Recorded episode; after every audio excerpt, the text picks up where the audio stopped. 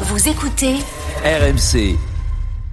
RMC 18h20h. Roten sans flamme. Bruno Genesio, Jérôme Roten, la grande explication. Qu'est-ce que tu as? Tu as pas peur au moins Non, je suis pas convaincu. Encore une fois, j'a- j'attends de J'attends. voir en fin de saison. Tu as aucune raison d'avoir peur. Je crois qu'il le pense, euh, mais ça veut pas dire qu'il va nous laisser. euh, Je sais que je pars de loin. Aujourd'hui, dans le monde entier, on pardonne à ceux qui nous ont fait du mal. Tête du club, je dis pas que Pep Genesio n'est pas un vrai patron. Il n'y a pas de, de revanche particulière. Tout le monde pardonne. Comme quoi, c'est pas le même entraîneur que quand il était à Lyon, et ça me fait plaisir de l'entendre parce que mes critiques euh, sont parties sur toutes ces années lyonnaises. Nous, c'est le danger euh, contre lequel on doit lutter. C'est le grand pardon.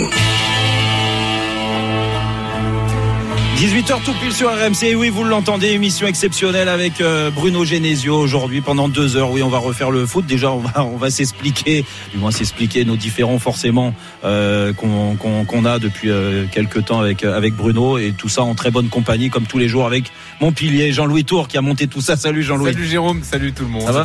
Oui, oui. Bon. Euh, Là, il faut citer Antoine Varnier aussi, le producteur Oui. de l'émission quand même, sans qui on ne serait pas là. Dans Oui, sinon il, va être, sympa. sinon il va être contrarié. Il va être contrarié. Et puis on est aussi bien accompagné parce qu'on a deux, deux consultants phares qui ont vraiment euh, explosé les compteurs cette année. Vraiment une grosse satisfaction. Le meilleur d'Amazon, c'est Mathieu Bonnemer. Salut Mathieu.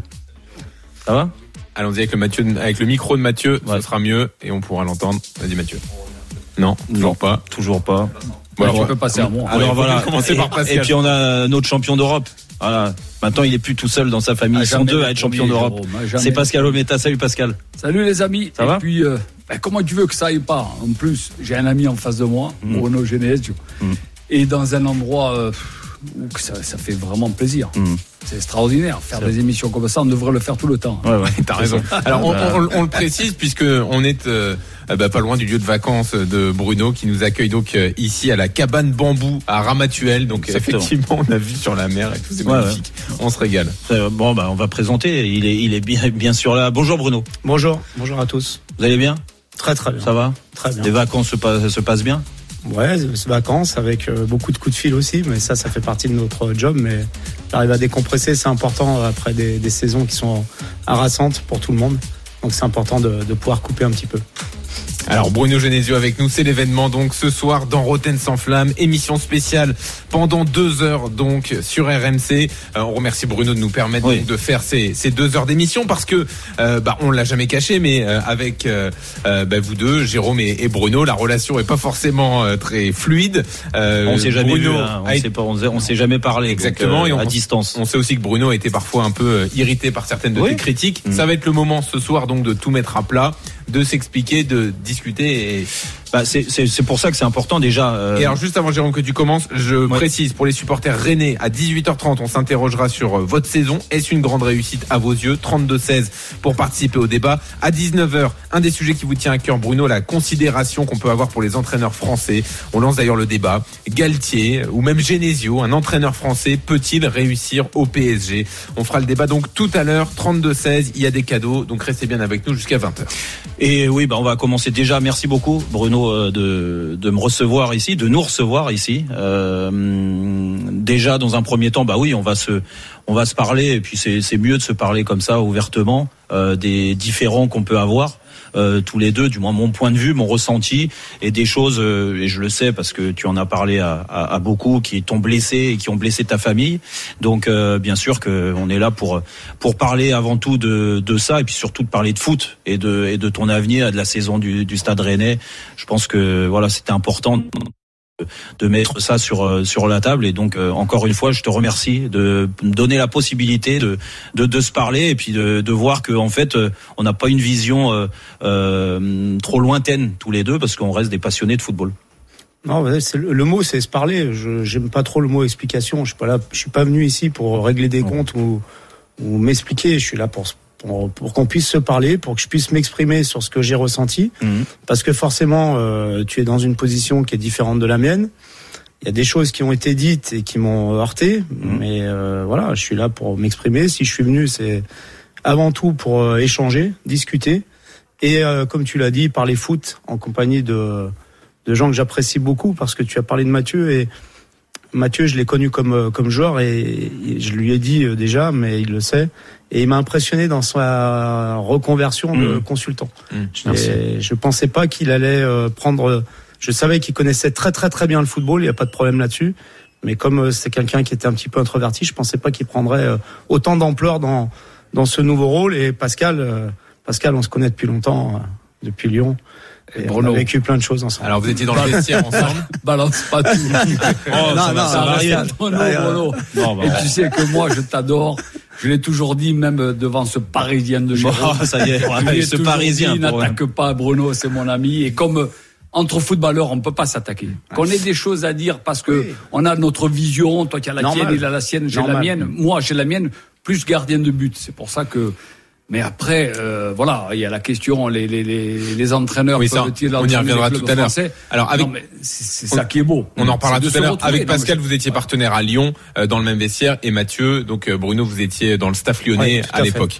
Alors, bah, justement, l'époque lyonnaise, c'est de là que remonte euh, votre, Ouais, les- votre différence. Certaines critiques, Jérôme, que tu as pu faire à Bruno euh, à l'époque. Oui, oui, oui. Bah les, les, les critiques, bon, de toute façon, tu les as, tu les as entendues. Euh, je pense qu'il y a déjà un, un système à Lyon euh, qui était comme il est encore actuellement, et c'est pour ça que ce club souffre de pas gagner de titre depuis plus de dix ans maintenant. Euh, moi, je trouve que, en effet, je, les, les, les choses que je pouvais te reprocher, en effet, c'était surtout le, le, le premier questionnement que j'ai et les interrogations que je me pose encore aujourd'hui, c'est je me dis c'est compliqué d'entraîner à Lyon, d'entraîner des joueurs avec une forte personnalité. Et c'est vrai je, je, je reconnais, parce que c'est ce que je pense, et tu vas peut-être me répondre à ça, que je, je trouve que tu as beaucoup de qualité, et tu l'as montré pour entraîner des joueurs à Rennes, qui sont des très bons joueurs. Attention, je manque pas de respect aux joueurs de Rennes qui ont réalisé une belle saison, mais euh, que tu as plus de facilité à entraîner ces joueurs-là que d'entraîner, par exemple, des mêmes fils de paille. Qu'est-ce que tu réponds ça, à cette première critique Bah, c'est c'est exactement le l'essence même de, de, de ce que je conteste. C'est-à-dire Mm. sur quoi tu tu t'appuies pour penser ça. Est-ce que c'est des choses qu'on t'a rapportées? Est-ce que c'est un ressenti que tu as? Mm. C'est un ressenti. Voilà. C'est un Et- ressenti. c'est ça qui me dérange, c'est Mm. que il y a y a pas de de faits avérés qui qui peuvent te te faire euh, affirmer ça. Mm. Et euh, c'est juste une image que j'ai, euh, à juste titre ou pas. Je sais que quand j'ai commencé à Lyon, évidemment que on rentrait dans le grand stade et j'ai été le premier à le dire. Euh, certainement que les publics lyonnais, les supporters lyonnais, les consultants, les journalistes attendaient un grand nom, un grand entraîneur.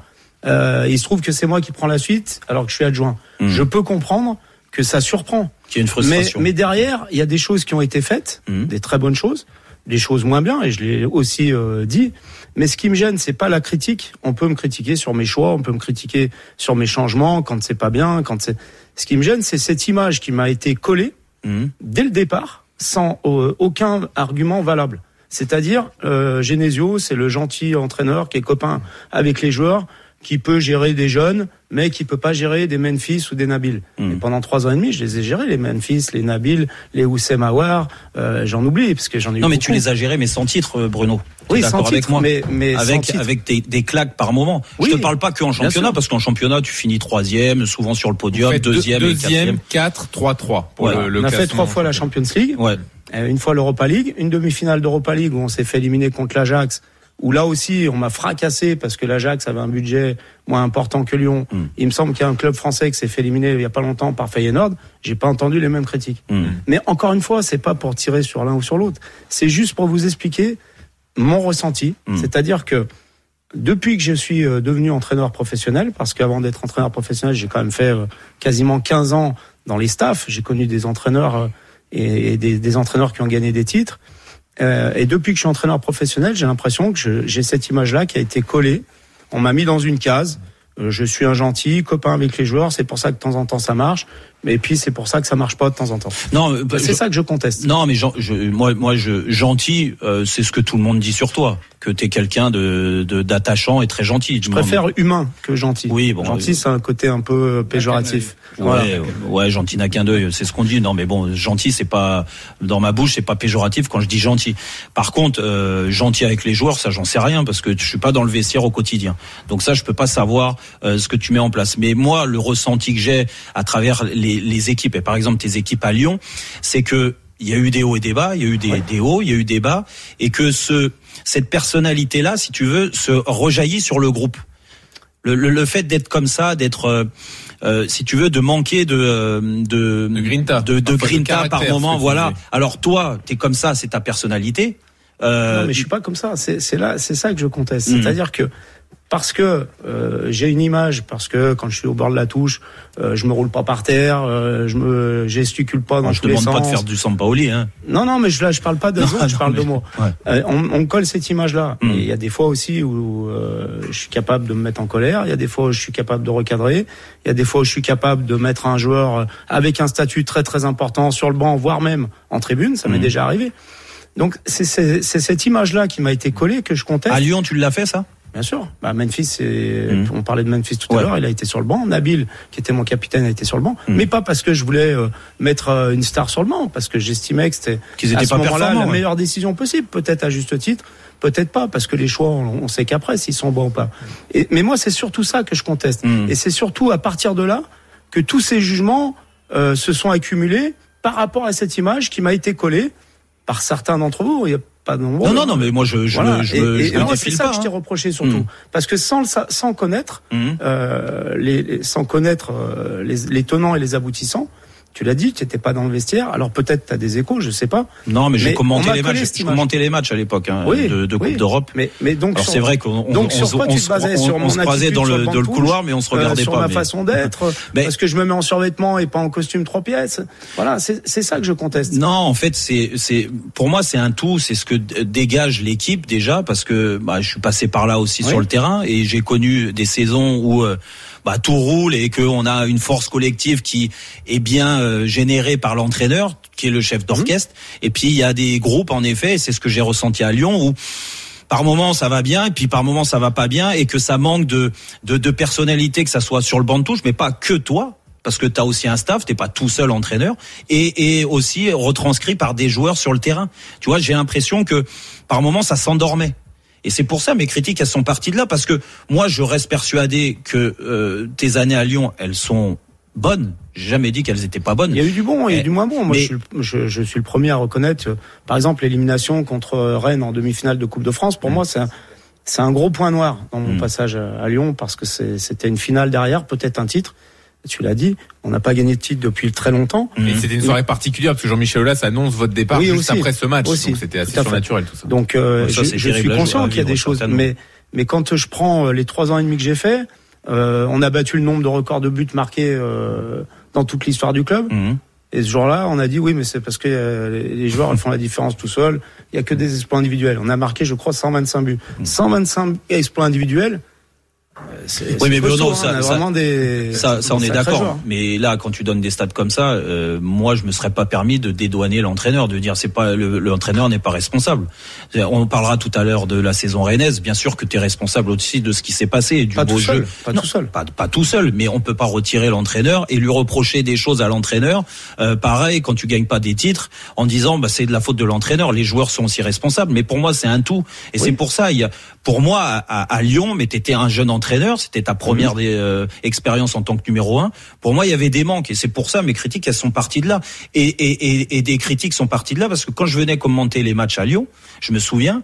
euh, très, très souvent, quand ton nom est annoncé avant les Ouais. matchs, tu sais, il y avait beaucoup de sifflets. Oui, bien sûr. Je sais Donc c'est quand même pas Jérôme Roten qui Ah les non, a non. fait siffler, on est d'accord. Non, non, non, mais j'ai jamais dit que c'était euh, à cause de toi ou à cause Oui, de, oui. de, de vous que, que j'ai été sifflé. J'ai j'ai expliqué le, le pourquoi euh, de, du, euh, de, ces sifflets. Je pense que ça vient de là.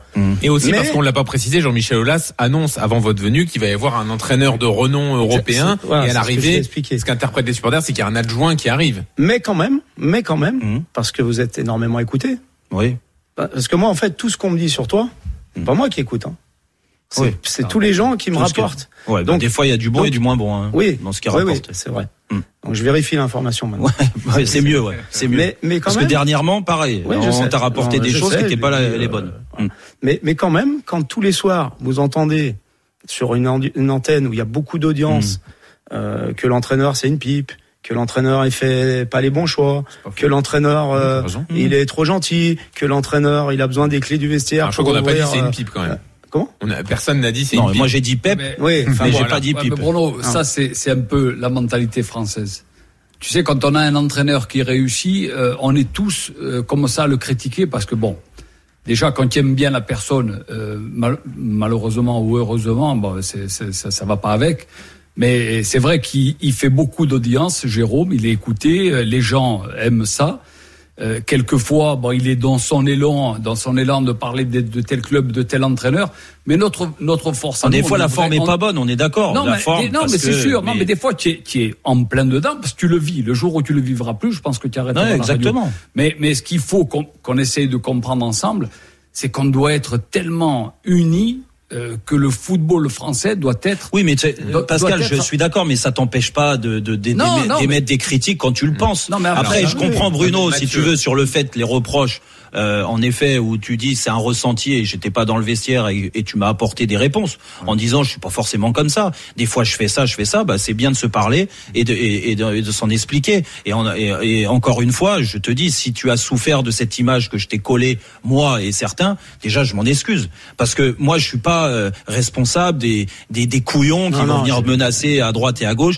Moi, je parle de foot, de passion, et c'est mon ressenti. Et encore une fois, à travers le fait que je sois là en face de toi aujourd'hui, moi, j'ai pas de problème à m'expliquer. Au contraire, on parle de foot encore une fois, et moi, j'ai connu le terrain. Toi, tu es encore dedans, donc forcément, on est là pour apporter des choses. Et avant Alors- de donner la parole à Mathieu, je voulais revenir sur sur ce côté-là, façon Grinta et tout ça. En fait, ma critique, elle part de là parce que aujourd'hui, regarde, je vais te comparer à, à Christophe Galtier. Ouais.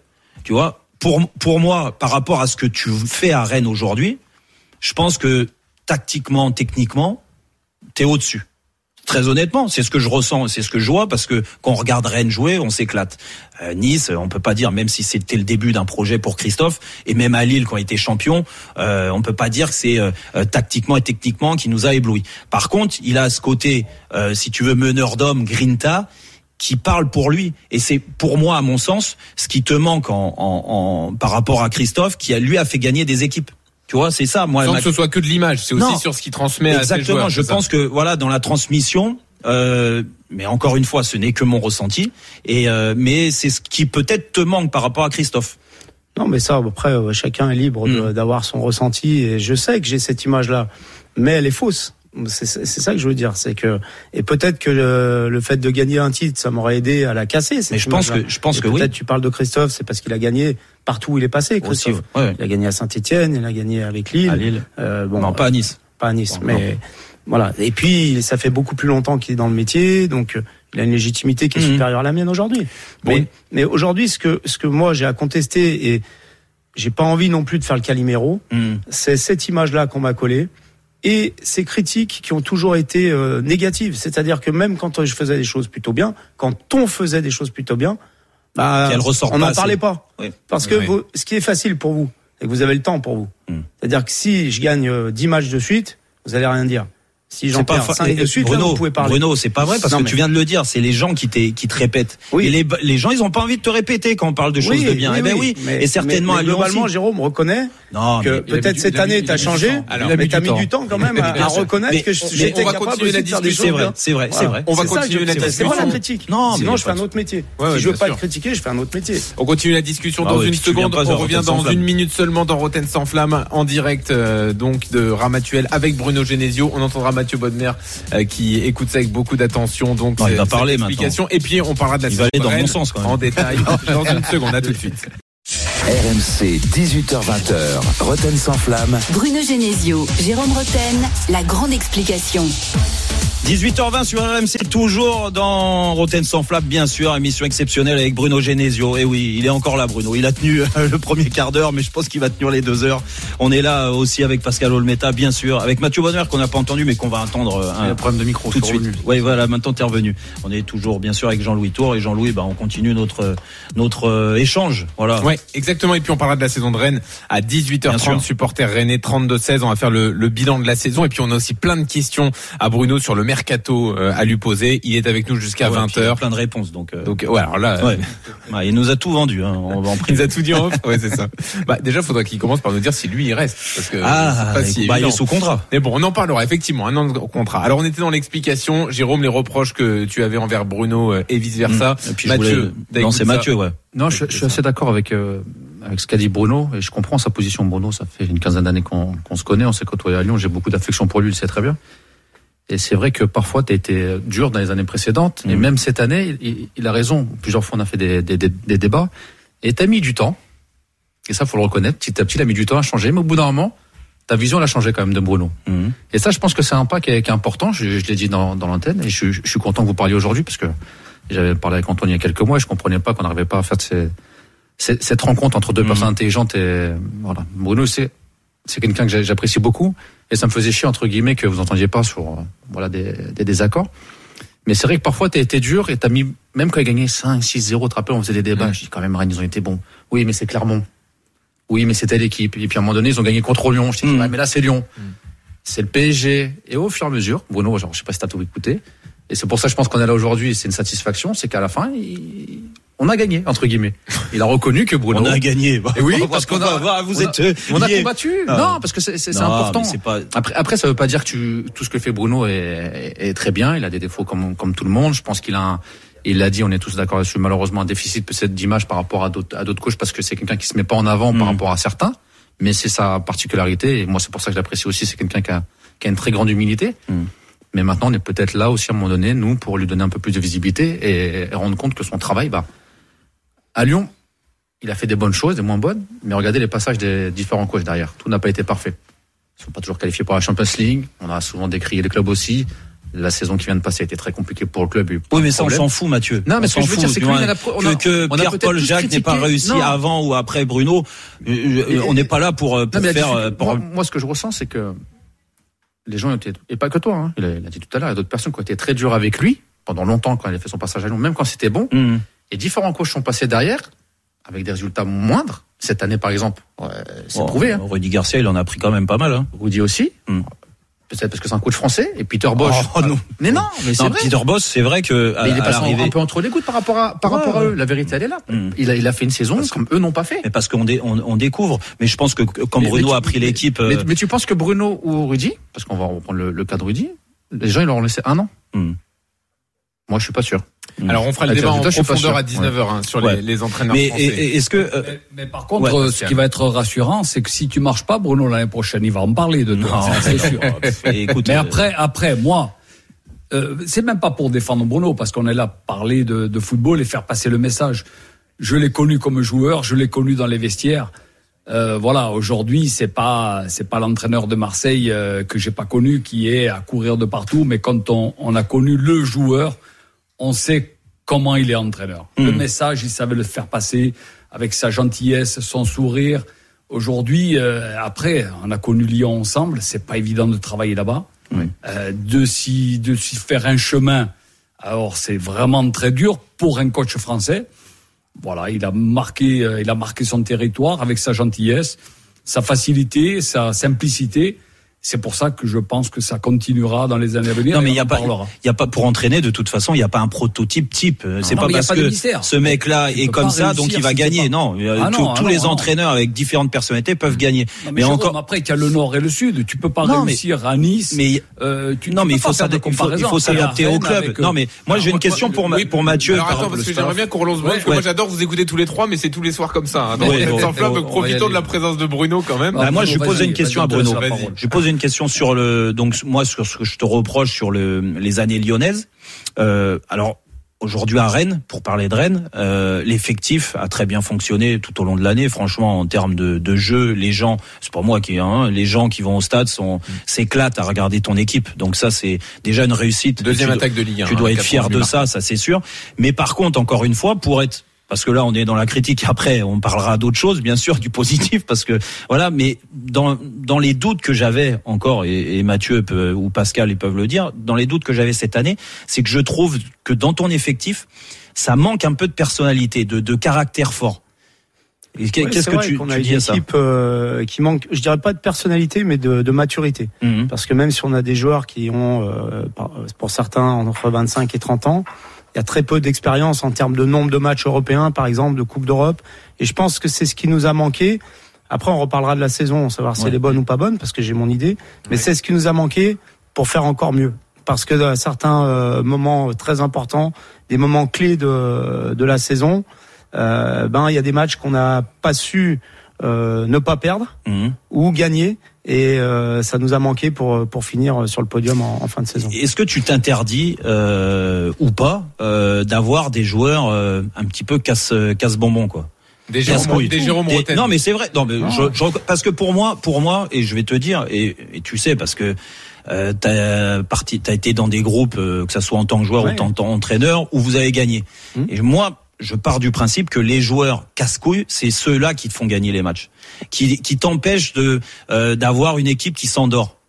Ouais, je dirais pas casse-couille, je dirais des joueurs de personnalité. Ouais. Euh, souvent avec des égos euh, qui peuvent euh, faire, qui peuvent être, comme tu l'as dit, euh, casse-bonbon. Ouais. Mais c'est aussi euh, une force par moment, parce que souvent ce sont ces joueurs-là qui font la différence aussi. On l'a connu hein, à Lyon. Euh, Pascal, c'était pas une personnalité lisse. Hein. Non. Euh, Mais pour- Amoros, C'est c'était ce que pas j'ai une cru comprendre de personnalité votre discussion. Mais- donc. Mais euh, Bruno, t'as donc, été. ça fait gagner aussi. euh, Et pourquoi t'as pas ça dans ton effectif à Rennes bah, Moi, dans l'effectif, déjà quand je suis arrivé, l'effectif était euh, était déjà Ouais, bien- constitué. bien constitué. Euh, j'ai fait venir, euh, enfin j'ai fait venir. Nous avons fait venir avec Flo Maurice Gaëtan Laborde, qui est qui est quelqu'un qui nous a amené ça. Mhm. Et euh, on a on a eu un début de saison très difficile. Ouais. Et quand Gaëtan est arrivé, il nous a amené Ça Il nous a amené cette grinta. Mhm. Euh, même s'il jouait un poste d'attaquant, euh, c'est lui qui déclenchait les pressings Mhm. par ses courses lorsqu'on a le ballon en profondeur, par sa per- personnalité de, de gagneur. Il nous a amené c'est un petit peu ça. Et c'est c'est une des raisons pour lesquelles on l'a on l'a fait venir. Et il est Donc, difficile à gérer lui? Non, il est, enfin, il est difficile à gérer. Quand Tu il joue tu- pas, oui, il est difficile à tu, gérer. tu le gères Quand il différemment. sort, il est difficile à gérer. Ouais, ouais. Enfin, difficile à gérer. C'est pas qu'il est difficile à gérer. Il est, il est mécontent quand il sort, il est mécontent quand il joue pas. Il te, il te, il te mais, le montre. mais à chaque fois, euh, moi, je l'ai vu. Je me suis entretenu avec lui, comme je le fais aussi avec d'autres joueurs, pour expliquer mes choix. Euh, et je dis souvent aux joueurs, euh, il s'agit pas, c'est pas une question d'être gentil ou pas gentil. C'est une question d'avoir un management où j'ai envie d'échanger avec mes joueurs. Parce que je dis souvent, les joueurs de foot, c'est avant tout des hommes. On a toujours tendance à croire que parce qu'on est joueur de foot, on est un robot, on n'a pas le droit d'avoir de problèmes, on n'a pas le droit d'avoir d'émotions. Et à ce titre-là, j'ai beaucoup aimé l'article de Titi Henry sur l'équipe. Euh, Sur la dépression des footballeurs. Exactement. Parce que euh, je trouve que c'était très courageux de sa part d'en parler et qu'on n'en parle pas assez. Du coup, je m'attache beaucoup aussi à, à l'homme qui est derrière le joueur. Et je peux pas concevoir mon métier sans ça. Mais ça veut pas dire que je suis pas, euh, je prends pas des décisions quand je dois les prendre. Ça veut pas dire que je recadre pas des joueurs en tête à tête. Je le fais avec mes arguments, avec ma personnalité. Mm. Et, et j'ai eu la chance de connaître Carlo Ancelotti lorsque j'ai fait mon diplôme. La première chose qu'il m'a dit, c'est ça. Il m'a dit fais comme tu te sens et là où tu te sens le mieux. Et lui, c'est aussi ce qu'il fait. Je m'inspire un peu de ça. Il y a d'autres qui s'inspirent du conflit euh, pour gérer. C'est différent. Voilà, moi, je, je suis plutôt comme ça. Et, et dans ton staff euh, parce que voilà j'ai aussi euh, ton staff marche bien Oui, euh, très très bien. bah je pense ouais mais euh, est-ce que tu il y a pas un manque de ce côté-là au niveau du euh, d'avoir une personnalité différente que de la tienne? Mais j'ai beaucoup de personnalités différentes et c'est ce qui fait la force de mon staff. ouais Parce que je pense que quand on a un staff, il faut qu'on ait des, des personnalités différentes et une complémentarité. Mm. Si euh, on est tous pareils, forcément, on va très, très, très souvent être d'accord et on va pas avancer. Mm. Moi, ce que j'aime, c'est le désaccord. Et je dis souvent à mon staff, lorsque je fais quelque chose, lorsque je fais une compo d'équipe, je les consulte, mon staff proche. Si vous sentez qu'il y a des choses sur lesquelles vous n'êtes pas d'accord, je souhaite que vous me le disiez. Après, je décide. Je tiens compte, je tiens pas compte. Et je peux te dire que dans Il mon faut être staff, capable de dire je ne suis pas d'accord. bien sûr. Ça, ça a alors, évolué par rapport à par rapport à Lyon À tout Lyon, ça. non, mais On- déjà on à Lyon, et à Lyon, j'avais Joe Bat. Qui a connu Joe Bat Euh, Joe Bat, il faut se le farcir. Hein, Ouais, quand euh, il avait une idée en tête. euh, ouais bon bah il était entraîneur des gardiens aussi c'est pas lui oui, qui mais décide moi, l'entraîneur des gardiens, c'est un adjoint pour moi. Mm. Ouais Parce que souvent, les gardiens, ils ont une très très bonne analyse du jeu. Mm. Et Joe, par exemple, c'est quelqu'un sur qui je m'appuyais énormément, énormément, énormément. Alors, Et parfois, oui, euh, Merci Bruno, il faut qu'on- vision. Il faut qu'on fasse compris. une pause. Non, mais c'est vrai. Les Moi, le truc que je retiens, c'est qu'il faut Mais prendre Jérôme. Roten dans votre staff. S'il vaut quelqu'un avec qui Non, vous jamais je- d'accord. moi je suis bien là marcherait bien avec Jérôme. Je suis- je suis- La saison de Rennes est-elle une bonne, une totale réussite? Le débat dans une seconde au 32-16. À tout de suite. RMC 18h20h, Roten sans flamme. Bruno Genesio, Jérôme Roten, la grande explication. 18h35 sur RMC, toujours euh, émission exceptionnelle bien sûr dans Roten sans flamme avec Bruno Genesio qui est toujours là bien sûr avec Pascal Olmeta, avec Mathieu Bodmer, avec Jean-Louis Tour. Oui, on est bien, on est bien là, il Ouais. fait il fait bon et euh, la, la clim elle marche pas trop mais il fait lourd mais mais, Oui, parce mais- qu'on mais est- tout va bien, on, On, est à. Ramatuel, on est Et- dans le sud. et c'est dans pour ça dix- qu'on a beau temps. Et dans 10 minutes, ne ratez pas l'artiste Julien Cazard qui sera là à distance. Donc bon courage Bruno parce que là euh, tu, pas tu, m'en voulais sur ce que j'avais dit mais là attention, hein, l'artiste dans 10 minutes. Il sera là tout à l'heure. Ouais. Euh, on est avec Bruno Genesio pendant deux heures donc sur RMC euh, pour mettre les choses à plat. On va parler de la saison de Rennes tout de suite. Xavier Grimaud attends, nous rejoint. Attends, attends, avant de lancer Xavier, euh, Ouais. Jean-Louis, j'ai juste une question sur l'Olympique Lyonnais euh, et ta relation, Bruno, avec Jean-Michel Aulas, parce que moi, les critiques que j'ai émis aussi, c'est par rapport, euh, comme je te l'ai dit, c'est un ressenti, ce que tu dégageais. Mais je trouve que, en effet, le président, quand il t'a placé là et il t'a maintenu quand même, Mhm. donc c'est une preuve de confiance pendant Bien trois sûr. ans et demi à Lyon. Je trouve que il n'a pas dégagé euh, ce, cette force de caractère que tu pouvais avoir, comme tu me l'expliques en interne. Tu vois que et, et, et je et puis l'humiliation à la fin, parce qu'à la fin quand même, ça c'est Ouais. la séparation, elle s'est mal passée quand même. Alors là, que sur, la dernière euh, conférence de presse, il y a eu un, un gros malentendu entre ce que nous on a ressenti Mhm. et ce qui a été perçu par l'extérieur. C'est-à-dire que moi j'ai eu plein de retours, comme tu dis. Ouais, c'était une humiliation, c'était. Alors que euh, l'objectif du président à ce moment-là, c'était certainement pas de m'humilier, au contraire, c'était de de me défendre, c'était d'aller euh, contre les critiques, etc. Sauf qu'on a été à un moment donné un peu pris de court, faut le reconnaître, par une élimination qui nous a fait beaucoup, beaucoup, beaucoup de mal. On est allé très vite euh, devant les médias, trop vite à mon goût, Mhm. mais c'était pas, euh, c'était pas son objectif euh, de de de, de, de m'humilier comme ça a pu être perçu. Bien au contraire. D'accord. Et il m'a toujours euh, protégé en interne comme en externe. Et si je suis resté trois ans et demi, il fait partie des, des personnes qui, qui ont fait beaucoup pour que je puisse tenir trois ans et demi dans un club comme Lyon où il y a des exigences très très importantes. Et euh, vu que tu es très attaché à ce club quand même, Oui. quand tu as passé joueur, entraîneur, entraîneur adjoint, et voilà, tu es resté très longtemps. Est-ce que euh, dans un futur, on sait jamais, tu aimerais bien y revenir? Non, je pense pas que ce soit une bonne idée. J'ai fait euh, ce que j'avais à faire. Je l'ai Mm. dit, des choses bien, des choses moins bien. Lorsque j'ai euh, dit au président que je m'arrêterais en fin de saison, c'était à cinq ou six matchs avant la, Mhm. la fin de saison. C'est parce que j'avais bien analysé tout ça et que je, je sentais très bien que ça devenait euh, beaucoup trop difficile, non pas pour moi, mais pour l'équipe, Mhm. même pour les joueurs, de jouer dans ce contexte-là, et que pour l'institution, c'était la meilleure euh, chose à faire. Donc j'ai pris cette décision. Euh, pas trahir de secret, mais je peux vous dire que le président a essayé de me convaincre euh, bah, de changer d'avis. Ah oui. Je n'ai pas changé d'avis et je pense que pour le club euh, et pour moi, ça a été la, la bonne décision. Et, et le, le regret que j'ai, c'est que quand je suis parti, je lui ai dit, c'est certainement le moment où je me sentais le plus à l'aise dans mon rôle d'entraîneur. Parce que tu l'as dit, j'étais Mm. un jeune entraîneur qui a débuté dans un club avec des exigences très très importantes. Donc c'est vrai que bah, j'ai certainement fait des conneries, même si j'ai fait des choses bien aussi Mhm. et que je me sentais au bout de ces trois ans et demi peut-être dans la le, le meilleur moment pour moi pour entraîner euh, Lyon. Mais voilà, c'est la vie d'un Et club. aujourd'hui, c'est tu n'es plus le même entraîneur. Tu Comment as progressé. Oui, je Donc, pense. et tu je le pense. dis, tu l'as dit Ouais, tout au long de oui, l'année. Donc c'est pour ça que je te je parle de, J'ai encore des choses à améliorer, mais je pense que j'ai progressé. Mm. Alors derrière cet épisode lyonnais. Je pense que Bruno, euh, avec la discussion, tu avais, tu avais bien fait parce que moi, le président m'avait proposé de re-signer deux ans et puis à, à la fin, tu sais, il m'a viré. Alors, il n'y a rien à comprendre. ce qui n'a rien à voir dans l'histoire. de partir. on va reprendre bien la- fait de partir On va avant. reprendre le fil des choses et revenir sur la saison rennaise. Avec Xavier Grimaud, notre correspondant toute l'année euh, qui assiste euh, à vos matchs, à vos conférences de Salut. Xavier. Salut messieurs, bonsoir Bruno. Alors, Bonsoir Xavier. Fais-nous quelques rappels de deux, trois éléments forts de la saison rennaise.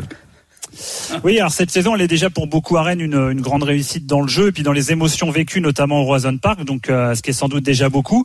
Elle est aussi dans les chiffres. Euh, Rennes a battu son record de points euh, du club dans son histoire, record de victoires sur une saison, euh, record de buts marqués sur une saison, 101 buts marqués toutes compétitions confondues. Alors après, concrètement, si on la reprend chronologiquement, la saison de Rennes, elle n'a pas été linéaire. Le début de saison, il est plutôt mitigé. Euh, Il y a notamment trois défaites de suite euh, début septembre, dont une à Marseille, qui déclenche pas mal de choses. L'affirmation des idées de jeu de, de Bruno Genesio et de son staff, qui seront suivis par les joueurs, et l'émergence semaine après semaine d'un jeu euh, et d'une équipe qui va être très performante. Euh, Souvenez-vous de cette série des, des 13 matchs sans défaite, 10 victoires, 3 nuls à l'automne, avec de, de grandes victoires face à Paris, face à Lyon, le parcours en Conférence League.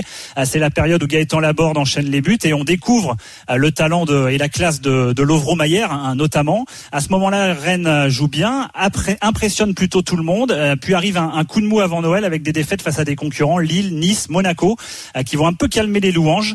Euh, Rennes réussira à reprendre sa marche euh, en avant euh, de la gagne au printemps avec un nouveau, un jeu très collectif, celui de l'automne qui semble même encore amélioré, de nouveaux festivals offensifs. On pense à celui à Lyon, bien sûr, hein, il est marquant avec Mm. la victoire 4-2 et Rennes qui enchaîne notamment grâce à Bourigeau et Martin Terrier qui prend une autre dimension. Alors en Ligue 1, Rennes il est troisième début avril, d'où les rêves de Ligue des Champions. Il ne tiendra pas la distance, il se jouera même à, à se faire peur avec la défaite à Nantes à deux journées de la fin. Finalement, ce sera une quatrième place au bout du bout avec l'égalisation de Quatrième place, c'était dans les objectifs du club et au terme d'une saison qui a quand même été souvent spectaculaire.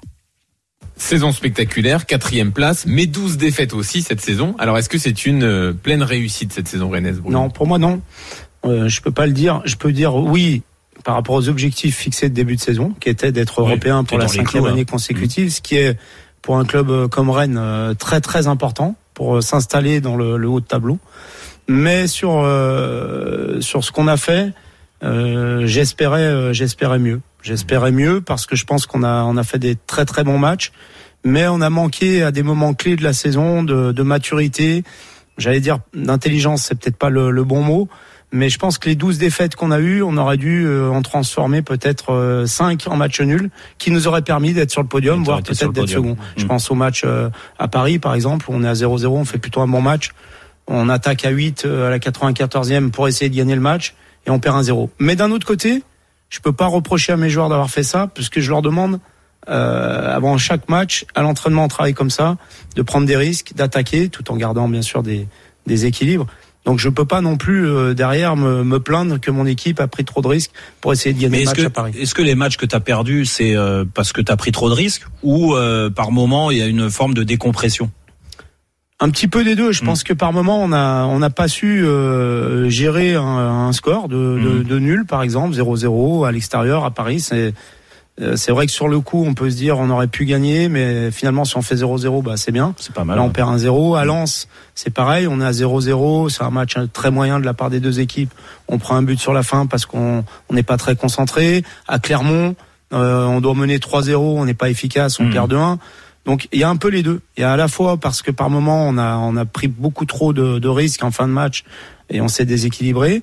Et par moment on a on a manqué de caractère. C'est-à-dire que euh, quand tout s'est bien enchaîné, euh, ça a bien roulé. Et puis par euh, sur certains matchs, quand il y a eu un petit grain de sable qui s'est mis dans dans notre euh, dans notre machine, et ben on a on a un petit peu lâché mentalement. Tu vas réussir, à me- tu, tu vas réussir à me donner raison quand même. Non, mais sur certains points. Ah ouais, tu mais- as dit caractère, Oui, personnalité, mais- tu vois. non, c'est- mais- Non, mais c'est bien. mais, c'est- mais, mais oui, mais mais ça veut pas dire que je suis le seul responsable et que c'est que c'est moi qui donne Ah, ça. non, mais bien sûr, bien sûr. Mathieu, euh, sur la- le jugement de la saison rennaise, t'es d'accord avec je, Bruno je suis assez d'accord avec euh, avec Bruno et de temps en temps à la télé, je, je le disais, moi j'ai j'ai en tête le match à Nice où vous faites match nul. Mm. Et après ce match-là, je dis moi à, l'antenne, je pense que Rennes a manqué un peu d'ambition sur ce match-là parce que pour moi ils peuvent le gagner. Mhm. Ils doivent aller chercher les trois points et, s'affirmer. Quatrième place, c'est vrai quand tu fais euh, le, bilan au démarrage, tu dis oui c'est bien, Mm. c'est une belle saison. Mais avec le jeu proposé, l'équipe qu'ils avaient, et je persiste et Ching, ils doivent être dans les trois premiers. Après, concurrencer le PSG, c'est compliqué. Concurrencer Marseille, c'est pas toujours simple. Mais ils nous ont quand même régalé souvent. Euh, Cette année, j'ai vu beaucoup de matchs très excitants. Et j'aurais aimé que ce soit les trois premiers. Donc il manque encore, il a dit Bruno, quelques points. Deux, trois joueurs peut-être majeurs qui vont apporter à un moment donné cette, euh, cette stabilité ou ce, ce dépassement de fonction qui va te faire gagner un point par-ci, deux points par-là pour accrocher la, la Champions. Mais pour Rennes, le, le plus important, c'est d'être encore une fois en Coupe d'Europe. L'année prochaine, moi, j'aimerais bien que ce club soit encore plus ambitieux Mm. et dise voilà, on, on veut jouer à la Champions. On y Mathieu, Mathieu, qui, est- heure. qui est- qui est le meilleur entre T'as eu les deux entre Christophe Galtier et Bruno Genesio. Non, j'ai dit la dernière fois, pour moi, c'est deux coachs complètement différents. Ah non, Alors, je les ai eu en adjoint arrête, tous les deux. On n'est pas sur Amazon. Et- et- non, mais je- Putain, j'ai plus à passer. Je suis pas avec Pascal Duprat là. hein. Laisse, laisse Pascal Duprat où il est. On sait pas en ce moment il est pas sur Amazon non plus. Mais, non, euh, non, non, il y a plus a- aussi. Non, non, mais je- non, je vais être honnête. Euh, et je vous l'ai dit la dernière fois. euh, Bruno et Christophe, je les ai eu les deux en adjoint à Lyon. Et après, j'ai eu Christophe comme coach à, à Saint-Etienne quelques mois. Et Bruno, je l'ai pas eu en, en numéro un. Donc déjà compliqué les, les Bon, comparer en tant que numéro un. Maintenant, c'est deux personnalités complètement différentes. Oui. Christophe a beaucoup de, de, de charisme, beaucoup de personnalité. Ça, on t'a pas attendu pour s'en rendre compte, Mathieu. si Non, non, bah, vous me demandez mon avis. Sinon, je parle plus. Je me remets en remplaçant, je coupe le micro. Et, et Bruno, plus dans le dans la relation, dans l'affectif aussi. Euh, je pense que euh, Bruno est meilleur tacticien. Et je pense que Christophe est meilleur meneur d'hommes. Voilà, très bien. Voilà, voilà. Alors, on, on en reparle en deuxième heure. À de- quand, à quand le tandem euh, Genesio Galtier hein? Ah, bah, du coup, ça Compliqué, tu peux. euh, Là, maintenant, tu Ah peux ouais, plus non, là, ça va être dur. Ça va être ça dur. fait, ça fait ensemble, Jurgen Klopp, quoi. Ah, fait au PSG, hein, écoute. euh, Et, et t'as pas parlé de Jérôme? Non. Parce qu'en ce moment, Jérôme il est sur Christophe. Ah. il a attaqué le Allez, dossier là. on, Ah, on en parle tout à l'heure. On, en- on en dira un mot à 19h et puis on a Bah, plein de questions sur. peu, Ouais, On a plein de questions aussi sur euh, l'avenir de Bruno, sur l'avenir de certains joueurs à Rennes pour la saison prochaine. On continue donc nos deux heures spéciales avec Bruno Genesio euh, sur RMC dans Rotten sans flamme. RMC 18h20h.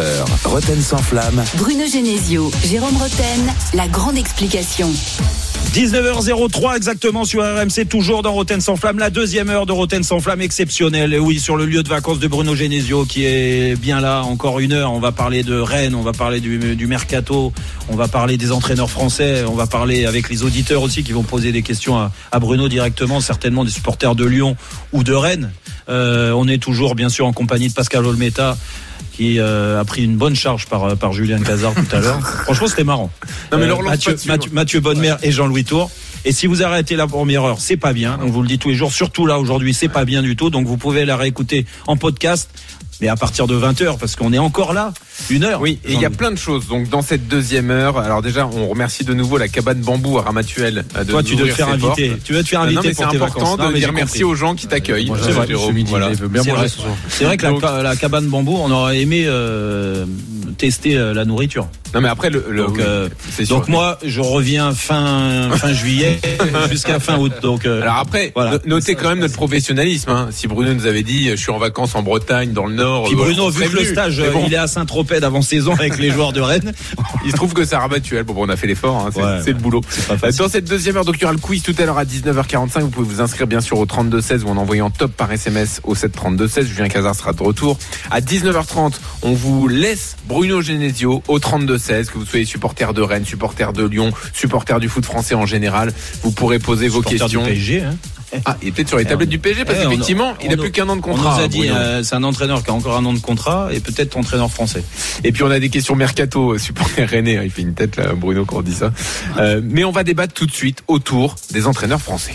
Drapeaux, rubans tricolores et étiquettes fabriquées en France se multiplient. Il y en a plein d'exemples d'entraîneurs français qui font très bien leur travail et qui sont pas mis en avant parce qu'ils n'ont pas la carte. Le drapeau français, c'est un peu leur fierté. Parfois, il y a des entraîneurs français qui travaillent très bien et le travail de ces entraîneurs-là sont pas mis en avant. Une marque française, euh, peut-être signe de qualité, quelque chose de spécial. Parce que dès qu'il y a un entraîneur étranger qui arrive, c'est toujours extraordinaire, tout va être révolutionné. Il devrait m'appeler peut-être euh, Ramirez ou euh, je sais pas, Sanchez ou Le logo français, c'est très important. les entraîneurs français sont sous-cotés. Vive la France Alors, au moment où, dans l'actualité, on parle d'un entraîneur français qui pourrait peut-être aller au, au PSG, Christophe Galtier, on profite de votre présence, donc Bruno, pour euh, relancer ce débat. Est-ce qu'un entraîneur français peut réussir dans un grand club comme au PSG Les entraîneurs français sont-ils sous-cotés Alors, on a entendu quelques extraits de ce que vous avez dit, notamment en 2016. Euh, vous, vous déploriez l'image, un peu euh, ce dont on a parlé en première heure, et vous avez dit, euh, je devrais peut-être m'appeler Ramirez ou Sanchez, j'aurais peut-être une autre image et on serait peut-être plus tolérant avec moi. Euh, vous, vous pensez toujours que les entraîneurs français sont pas traités comme les entraîneurs étrangers? Alors, la première chose que je voudrais dire, c'est que si c'était à refaire, je ne dirais pas ça. Ah d'accord. Parce que ça a été perçu comme un manque de respect vis-à-vis des entraîneurs étrangers, Étrangers, ce ouais. qui est loin d'être le cas. Parce que je respecte beaucoup les entraîneurs étrangers. Euh, Il y en a plein que j'apprécie énormément dans le championnat français. Mhm. Euh, lorsque j'ai eu le, le trophée, j'ai d'ailleurs euh, souhaité parler de Mauricio Pochettino, qui a été Mhm. champion, parce que je trouve que lui aussi a eu un, traitement euh, infâme, alors qu'il a gagné le, le titre de champion. Alors on peut me dire, euh, oui, mais c'est Paris, mais je sais la difficulté euh, de gagner des titres, même quand vous avez des grands joueurs. On l'a connu à Lyon, on a gagné sept titres de suite à Lyon avec des grands joueurs, mais il y a toujours de la difficulté, et c'est toujours très difficile de gagner des titres. Donc je, le- je ne redirai pas ça, parce que ça a été perçu comme un manque de respect vis-à-vis des entraîneurs étrangers, ce qui n'est pas du tout le cas. Ce que je voulais dire par ça, c'est que euh, très souvent, encore une fois, c'est un problème d'image, c'est un problème d'a priori. euh, sur l'entraîneur français qui n'est pas capable de, bah, d'entraîner une grande équipe, d'entraîner des grands joueurs, comme tu me l'as dit tout à l'heure, Jérôme, euh, de gérer des, Ouais. des joueurs difficiles. On a cette image-là de l'entraîneur français. Peut-être que- nous on a une responsabilité aussi. Peut-être que nous on a une responsabilité parce que on, on s'exporte moins bien, C'est ça parce qu'on parle pas assez euh, les langues étrangères, aussi parce qu'on n'est pas suffisamment solidaire entre nous. Parce que moi je peux vous dire, je suis allé en Chine, j'ai vu ce que c'était la solidarité entre les entraîneurs étrangers. Quand il y avait un entraîneur portugais ou espagnol qui se faisait virer en Chine, la première chose qu'il faisait, il conseillait le président de prendre un entraîneur portugais ou un entraîneur espagnol. Mhm. Et nous, c'est un petit peu l'inverse, c'est-à-dire qu'on se tire la bois entre les, les entraîneurs français, parfois, pas tous, parfois. Euh, donc peut-être qu'on a une responsabilité, qu'on a des responsabilités là-dessus. Mais il y a des très bons entraîneurs étrangers, mais il y a aussi des très bons entraîneurs Mais français. mais il y a quand même une nouvelle vague. Alors moi je, je suis totalement dans ton sens euh, aujourd'hui parce que je trouve en effet que on met pas assez en, en lumière certains qui ont fait un énorme boulot, ne serait-ce que cette année. Tu vois, Julien Stéphan a Oui. été fantastique avec Oui. Strasbourg. Euh, euh, il y a, il y a- Antoine a il y a fait une super Ant- saison. Antoine, il Antoine, Antoine. euh, huitième ou neuvième. Exactement, alors que, euh, Il a exactement. le même effectif alors, que l'année dernière. D'ailleurs, sur Antoine Comboiré, vous êtes d'accord tous les deux. Vous l'auriez donné le titre de meilleur Ouais, entraîneur de l'année. pour Antoine. Donc Voilà. Francaise à Lens qui a fait un, un très Francaise. bon travail. Non mais ça c'est c'est la nouvelle vague Bruno. C'est normal et toi aussi à l'arrivée euh, euh, t'es un- tu restes euh, un jeune entraîneur. Oui. C'est ta cinquième année euh, je crois Oui. en numéro Mm. Donc euh, ça reste un, un jeune et c'est pour ça peut-être que au bout d'un moment euh, vous inscrivez dans la durée et que là le respect va arriver un peu plus là maintenant en disant tiens ben écoute Genesio, euh, Stéphane euh, qui euh, lui ça doit être sa troisième euh, je crois en, en tant que numéro un troisième ou quatrième. Euh, Francaise c'est sa troisième. Euh, ouais, mais vois. je te coupe, Oui. Jérôme. Mais si on prend par exemple l'exemple de Laurent Blanc, Oui. quand il était à Paris, Mm. il a gagné tous les titres Oui. nationaux possibles, les trois ans ou les quatre ans, je sais plus combien il a fait. Il s'est fait fracasser. Mm. Parce qu'il n'a pas gagné la Champions mais pourquoi League, il s'est fait, euh, Parce qu'il a fait un système euh, Non, contre Bruno, City à Bruno. 5, alors que les 25 premières minutes du Non. match sont très bonnes, et s'il marque, peut-être il gagne. Non, Et- mais ça, ça, et- ça, ça, il y a ça, mais il y a pas que ça. En fait, c'est ça. C'est moi, je suis contre ça parce que tu, ça aurait été un entraîneur étranger et tu le sais, Tourelle, euh, pour parler du PSG, Pochettino, euh, Emery, ils se sont fait fracasser. Hein. Pareil, c'était des entraîneurs étrangers. Euh, je pense que Laurent Blanc, c'est un problème. Euh, appartenance au club, identitaire. Et les gens se retrouvaient pas à travers Laurent Blanc. À Paris, c'est exactement ça. Moi, je suis sur place. Je le sais, ce club, je le connais. Alors pas par cœur parce que je suis pas, j'ai pas la science infuse, mais je le connais très bien quand même. Je me sens très proche de ce club et je trouve que les gens ont été durs envers Laurent Blanc parce que quand il parlait du PSG, il disait jamais on, nous, ou je sais pas quoi, c'était toujours le Paris Saint-Germain. Tu vois, tu sentais qu'il y avait quand même une, une, une barrière. Et j'ai peur de ça avec Galtier et Zidane, moi. Vra- Vraiment, si tu les ramènes, que ça soit la même chose. Au bout d'un moment, qu'on retienne pas que sa, sa qualité de, Ouais, de quand technicien. même- le plus important pour un entraîneur, c'est quand même de gagner. Oui. Tout à l'heure, d'ailleurs, tu m'as dit, t'as pas gagné de titre. Non, mais c'est vrai. Ça. Oui, Donc, mais- c'est quand même de gagner. Oui, mais à part, il Et a il a gagné, gagné. avec la manière. Et avec la manière, en faisant du jeu, en marquant des buts, avec un style de C'est jeu vrai, c'est vrai. qu'il avait, euh, il est resté qu'il quatre avait ans, Bruno. imposé. Ouais, 4 ans. Mais c'est bien déjà. Oui. Qu'on n'a pas- retrouvé Oui, oui, depuis. mais, hein. mais pendant les 4 ans où il a gagné, il y avait toujours quelque chose à redire. Même, même en gagnant les 4 titres. Surtout la première, la dernière année. Oui, surtout pro- la dernière ouais, année, Les premières années, franchement, il y a eu Et- beaucoup et de c'est bonnes ça choses. que je, je entre Oui, que tu mets en avant. Mm. Mais, mais par contre, moi, euh, Turel, tu parlais de Turel, c'est un entraîneur que j'adore. Euh, Kovac, qui était à Monaco, c'est un entraîneur avec Magnifique qui aussi, une ouais. très très Mm. bonne relation et que je trouvais très intéressant. Mm. Euh, Voilà, il y a, il y a plein d'entraîneurs étrangers aussi que que j'adore, hein, qui, qui sont venus en France. Bien sûr, il y a ceux qui sont euh, en Angleterre ou en Espagne euh, que je respecte beaucoup. Donc c'est pas, je veux pas faire de scission entre entraîneurs français et entraîneurs étrangers. C'est toujours, on en revient toujours à la même chose. C'est l'image qu'on colle à une catégorie d'entraîneurs ou une catégorie de personnes. On les met dans des cases. Et quoi qu'ils fassent, on les sort pas. de Oui, mais, mais c'est c'est de votre faute aussi. Jérôme, C'est de votre faute les entraîneurs français parce qu'à l'arrivée tu disais on s'exporte pas Oui. parce qu'à part Claude Puel qui est allé deux fois en Angleterre. Bah, les Larsen, derniers, il y a eu Gérard Rouillet, Rudy euh, Garcia. Oui, Rudy, oui, bah, des non mais ça ça c'est une autre génération. Oui. Tu vois, avec tout le respect que j'ai pour Gérard et, et, et il nous manque bien sûr euh, euh, pour Arsène Wenger qui a fait un énorme travail à Arsenal.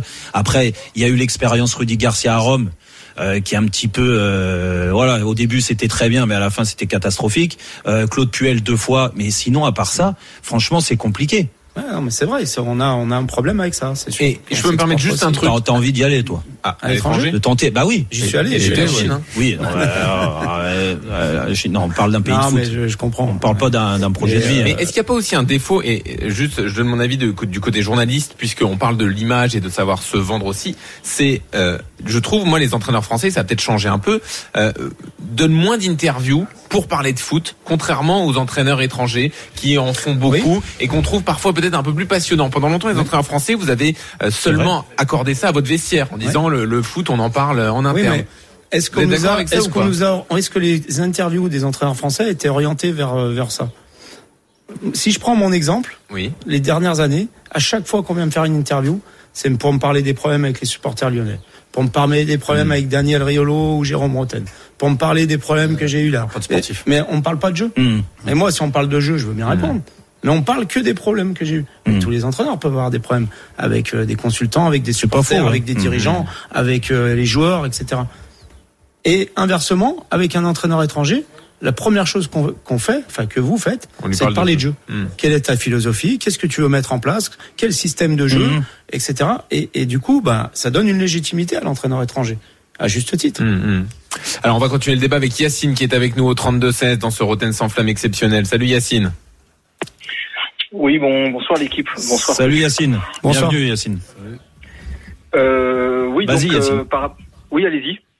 Vas-y, vas-y, vas-y, vas-y. Tu peux poser. euh, Non, euh, je disais, euh, réagir, bon, euh, c'est, c'est comment dire, euh, par rapport à ce que disait euh, Monsieur Genesio, euh, moi, ce que j'ai retenu ces dernières années, vous parliez tout à l'heure de, de Laurent Blanc, c'est que on va pas se mentir, euh, même sous l'époque Carlo Ancelotti, parce que ça a été l'un des premiers gros coachs étrangers à venir. Bon, il s'est fait découper. On, on va pas se mentir. Et Laurent Blanc. Également, on va pas se mentir, il a hérité du travail de Carlo Ancelotti aussi. Euh, le travail de Jean-Louis Gasset, on l'a pas assez mis en avant. Et là ah où bah, on en un avait tandem. un petit peu Après ça, marre, euh, ça c'est. oui, mais là où on en avait un petit peu marre de Laurent Blanc, c'est que, par exemple, là où ça, ça vraiment, il y a une scission complète, ça a été le match contre City où il a improvisé un 3-5-2 non maîtrisé euh, juste avant le début, euh, juste avant le match, et ça c'était pas possible. Quoi. Ouais, Tout ça par en rapport à Monsieur ça. Serge Aurier. Hmm. Bon, bref, peu importe. Euh, là où entre guillemets, euh, vous, là où je suis pas d'accord avec vous, c'est que euh, pour moi, l'entraîneur étranger, euh, bah déjà dans les interviews, euh, on sent, enfin, c'est, on va dire, c'est des interviews plus fournies. Et puis, euh, on va pas se mentir, en France, euh, bah, que ce soit Sampaoli ou autre, hein, euh, les mecs, on leur, on, Bielsa, il s'est fait défoncer comme pas possible. Euh, à chaque fois, les mecs, c'est, voilà, il y on cherche toujours la petite bête.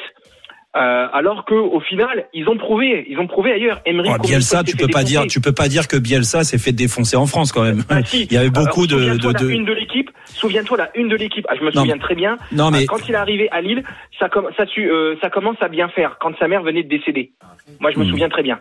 Ça, c'est- entièrement vérifiable euh, parce que euh, il était en retard. euh, il était en retard pour son poste d'entraîneur. Sa mère venait de décéder et on a et la une c'était euh, ça commence bien. Voilà, ça commence bien.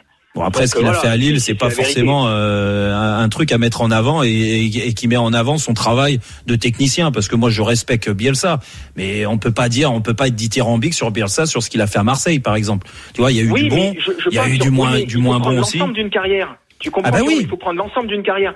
Si euh, là on parle par exemple de Pochettino, alors on verra qui sera, qui sera le prochain coach. Mais euh, euh, demain c'est Zidane ou autre. Mais on va, on, voilà, Zidane, je pense qu'on va lui chercher un peu plus la petite bête qu'à Christophe Galtier, par exemple. Moi perso, perso j'en veux Non, pas. bah, de si c'est aucun des deux, c'est pas plus mal. hein. Oui, mais moi perso, j'en veux pas. C'est même pas en tant que Marseillais, ça, ça n'a rien à voir. Je pense qu'à un moment donné, il faut savoir, ça n'a rien à voir. Je parle en termes de compétences techniques. Moi, je pense pas que Christophe Galtier, il soit capable de dire à Neymar, tu, je, je ne veux plus de toi, t'es plus performant, dehors. Bah, je pense, Moi, je juste ça qui m'intéresse. Bah, bah, je pense que c'est la machin, qualité d'un entraîneur aussi. Et Bruno me me répondait à ça tout à l'heure. Dans le vestiaire, nous, on n'est pas au quotidien. Mais je pense que quand tu, tra- tu gagnes des titres, Christophe a quand même été champion de France avec Lille. C'est que, au d'un moment, euh, des joueurs de caractère et forte personnalité, il en avait à gérer à Lille. Et il a pu les recadrer quand il fallait. Donc, euh, un Bouraki Elmas, par exemple, qui est, à mon avis, un joueur difficile à, à, à gérer, euh, c'est la même chose pour certains joueurs au PSG. Alors merci à Yacine d'être venu Merci, donner Yacine, en tout avis. cas. Donc oui, Ouais. vous voulez enchaîner Bah ouais, ouais. euh, Alors, euh, on a encore plein de questions pour Bruno, Bah oui. euh, notamment sur son avenir. Alors, euh, Bruno, euh, où en est cette histoire de prolongation de contrat? On avance, on est en, discussion. C'est votre priorité de continuer. à- C'est votre priorité de continuer oui, à Rennes oui, et de oui, c'est ma priorité pour plusieurs raisons.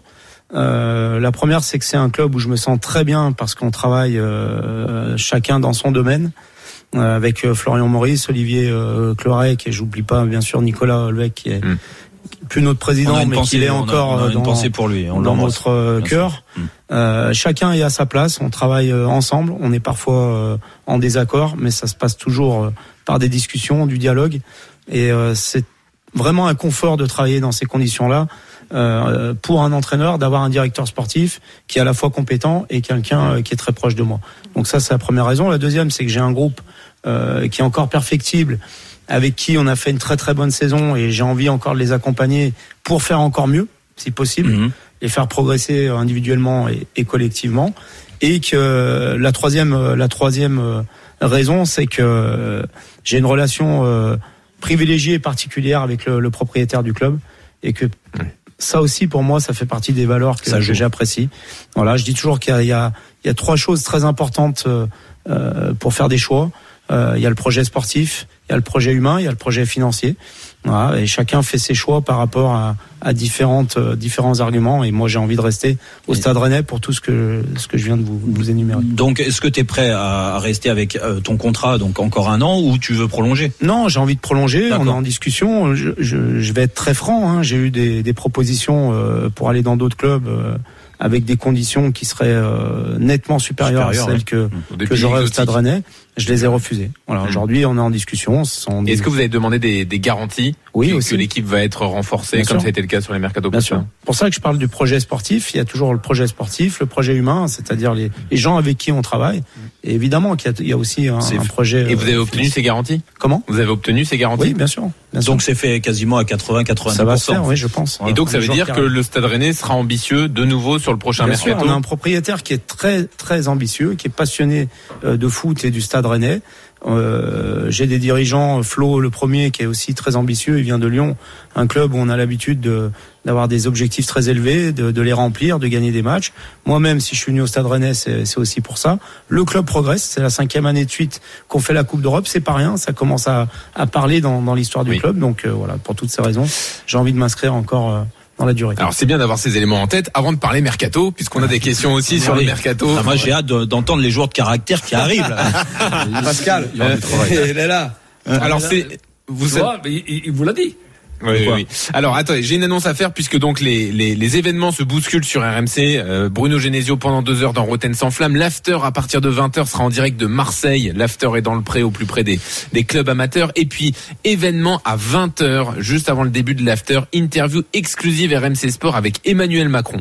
Le chef de l'État évoquera certains sujets liés au sport, euh, le passeport, Kylian Mbappé, Zinedine Zidane peut-être à Paris, les violences dans les stades. Interview à ne pas rater donc tout à l'heure un rendez-vous exceptionnel sur RMC. Nous on revient avec nos questions mercato sur le stade rennais et puis bien sûr vous pourrez poser toutes vos questions à Bruno Genesio dans le ring des supporters tout à l'heure à 19h30. À tout de suite. RMC 18h20h, Roten sans flamme. Bruno Genesio, Jérôme Roten, la grande explication. 19h, 19h21 exactement sur RMC. Oui, on continue notre euh, notre euh, échange avec Bruno Genesio, bien sûr, avec euh, Pascal Olmeta, euh, Mathieu Bodmer et Jean-Michel. euh, Jean-Michel. Jean-Michel Larquet. Non, non, c'est Jean-Michel. Non, parce que je parlais avec Bruno de Jean-Michel Larquet juste avant. qui On l'embrasse, capitaine. Et bien sûr, Jean-Louis Tour. On retrouvera euh, encore euh, des auditeurs dans Ouais, 10 minutes. exactement. Bien sûr, qui échangeront. Euh, avant de partir sur euh, le thème du recrutement, moi, je, je voulais poser une, une question à Bruno. Pour ça que je parlais de Jean-Michel Larquet, parce que hier, il était en désaccord avec moi sur les rivalités qui existent. Euh, pour moi, de voir un Mars, Ça reste en de, voir, marche. de voir un Marseillais entraîner euh, euh, le Paris Saint-Germain, je j'ai du, mal, Galtier ou j'ai- Zidane, j'ai du t'as mal à comprendre. Mais bon, ça, ça n'est que mon avis. Euh, la question, euh, je pense que toi, tu connais les rivalités. euh, entre Lyon et Saint-Etienne. Est-ce que si demain tu as Saint-Etienne qui vient, bah, Saint-Etienne en Ligue 1 bien sûr, pas en Ligue 2, euh, qui vient de proposer un poste, t'es prêt à y aller? Déjà, je pense pas qu'il viendrait parce que pour ces raisons, ils savent très bien que le contexte entre Lyon et Saint-Étienne euh, est difficile et je pense pas qu'il viendrait me, me contacter. J'aurais énormément de mal à y aller. aller. Mais une fois que j'ai dit ça, et c'est important de parler de rivalité et euh, je trouve que très très dommage que Saint-Etienne descende en Ligue 2 par Ouais, exemple, bien sûr. parce que c'est un, une histoire, c'est un grand club. Mais euh, pour moi Lyonnais, non, je C'est difficile. Saint-Étienne. Ouais, voilà. Mais tu dis les dirigeants n'y pensent pas. Tu dis les dirigeants n'y penseraient pas. Mais ils ne penseraient même pas. Mais tu peux pas le savoir ça, Bruno. Oui, ça oui, bah, évolue. bah, Regarde. s'ils y pensent, je, je ne pourrais pas. y Non, mais d'accord, mais les Qataris, ils pensent à faire venir un Marseillais. Dire Christophe Galtier, qui était, j'en parlais hier, qui a été euh, souvent, euh, euh, à juste titre. Qataris, À quoi ils pensent pas Ah, je sais pas, écoute Pascal, j'en sais Mais rien. non, mais non, mais parce qu'on n'a pas la, la- la- la même la même vision des choses. Ouais, ouais. Après, euh, eux, ils en ont rien à foutre. Hmm. Euh, mais après, c'est comme il dit euh, Bruno, euh, Saint-Étienne, Lyon, euh, tu peux pas vivre. C'est pas possible. Non, non, non, mais, mais c'est bien, de, c'est bien Alors. de, de, de- de mettre ça en avant. On a plein de questions mercato. Bien sûr, oui. Hein, Donc on a déjà entériner le fait que Bruno sera toujours entraîneur de Rennes la saison prochaine Déjà. et qu'il va prolonger son contrat. Hein, c'est grosso modo ce qu'il nous a dit avant, Ouais. même s'il y a des détails à régler. Il a dit 90, 99% même. Alors, il, y a- il- il peut y avoir pas mal de, de changements dans l'effectif rennais pour l'année prochaine. Euh, déjà, peut-être le dossier le plus chaud, Naïef Aguerd. On parle d'un accord avec West Ham pour une grosse somme de 40 millions. Est-ce que les choses ont avancé? Est-ce qu'elles sont aussi avancées que ça? Et me dites pas, c'est Florian Maurice qui C'est gère le tout travail ça, de, hein. Ah, de Flo, est. Maurice. Je, je le voyais arriver. Mais c'est vrai que qu'il y a des il y a des discussions avancées concernant Naïef, qu'il a émis le, le désir de, de de vivre une autre aventure aussi. Euh, donc dans ces dans ces moments-là, c'est c'est toujours difficile de, de retenir un joueur. Donc il y a il y a de fortes chances que que Naïef ne soit plus Rennes l'année prochaine. Après, euh, dans quel club il ira, ça je peux pas vous le dire, mais il y a de fortes chances qu'il ne soit plus Rennes l'année prochaine. Dans quel euh, secteur, Bruno, euh, plus pour pas euh, visualiser un petit peu par rapport à une équipe qui fonctionne très bien cette année, mais qui est restée juste euh, là au, au pied du podium, euh, dans quel secteur t'aimerais renforcer l'équipe? Alors je vous dirais pas tout parce que c'est Non, pas tout, mais- Euh, déjà le, le plus important c'est de, de conserver le sature euh, du groupe Mhm. qui a bien fonctionné parce qu'on parle de Naïef mais il y a aussi d'autres joueurs qui peuvent être sollicités parce qu'ils ont fait euh, une très grosse On a saison. d'Amari Je pense Traoré. à Martin Terrier, Ouais. euh, Bourigeau, euh, Et Bourigeau, Traoré aussi. voilà, Louvre Ouais. Mayer, Amari Traoré qui, à qui il reste plus qu'un an. Gaëtan, euh, on peut être sollicité. Il faut, il faut s'attendre à l'être. Donc déjà, le plus important, c'est de pouvoir garder un maximum de joueurs euh, Ouais, qui ont composé cette ossature du, du groupe, parce que euh, on a créé quelque chose. Moi, je crois beaucoup en, en la force d'un groupe. Euh, évidemment qu'il faut des joueurs de, essentiel. de talent. Si tu as les pieds palmés, euh, Ah, c'est doit avoir une force dans le groupe, tu vas pas gagner beaucoup de matchs. Ouais. Mais les deux sont quand même très très euh, fortement liés. Donc ça c'est le premier objectif. Le deuxième c'est de se renforcer au poste où on va euh, perdre des joueurs ou à des postes où on a des besoins, Mhm. que ce soit euh, quantitativement ou euh, au niveau de, la personnalité aussi. Tu en parlais tout à l'heure. Ouais, Je pense qu'on a besoin encore d'un ou deux joueurs, euh, à la fois de, de bons joueurs, mais aussi des joueurs qui vont nous amener euh, cette mentalité encore plus de, de pas de compétiteurs, parce que j'ai beaucoup de joueurs euh, Mhm. compétiteurs, mais une personnalité qui peut, dans les bons moments comme dans les mauvais moments, eh ben, amener ces- cette mesure euh, sur le terrain et en dehors du terrain. Parce Oui, mais que c'est dans les deux, dans les deux cas. L'état d'esprit de compétiteur, comme tu dis, bien sûr que moi je mets pas en doute euh, le fait de euh, que tous les joueurs de Rennes, euh, je parle de l'effectif et de toi et de ton staff, vous le- vous l'ayez. Mais par contre, euh, l'amener, amener des joueurs qui ont déjà gagné. Oui. euh, cette expérience-là est importante. qui ont déjà gagné, qui ont eu une expérience de, vécu de-. Coupe d'Europe Eh oui. euh, très importante.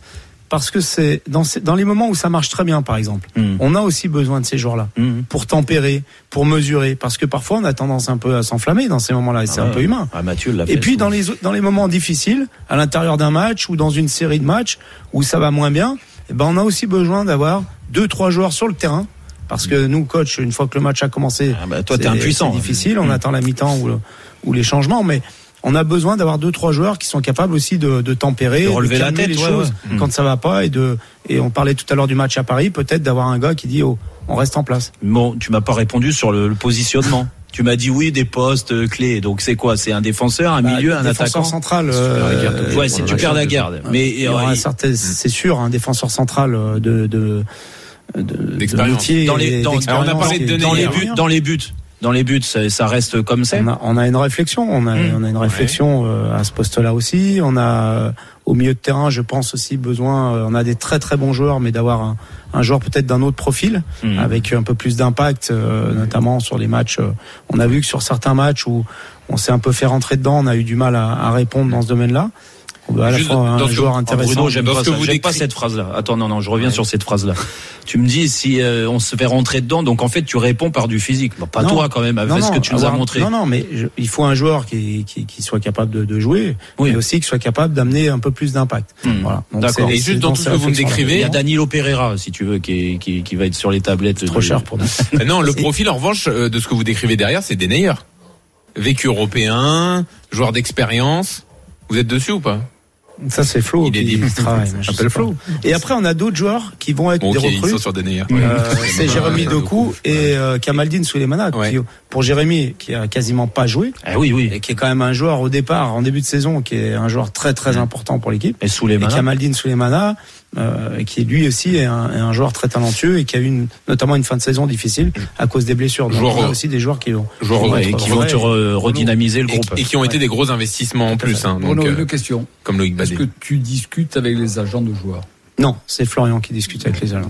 Bravo. Euh, Mathieu, On a chacun, on a chacun notre domaine. Hein. C'est très bien, non, mais- Et c'est très, et je pense que c'est pour ça que je me Non, sens très à l'aise très dans, mon travail. Ouais. Non, moi, très, j'aime- très important. Mathieu, imaginons, t'es directeur sportif de Rennes. Ah, J'aimerais bien. Mais Tu fais quoi avec Flo travaille très bien. Non, il y a. Moi, je pense qu'il y a une réflexion sur, sur le gardien dans un premier temps. Un, voire deux axios.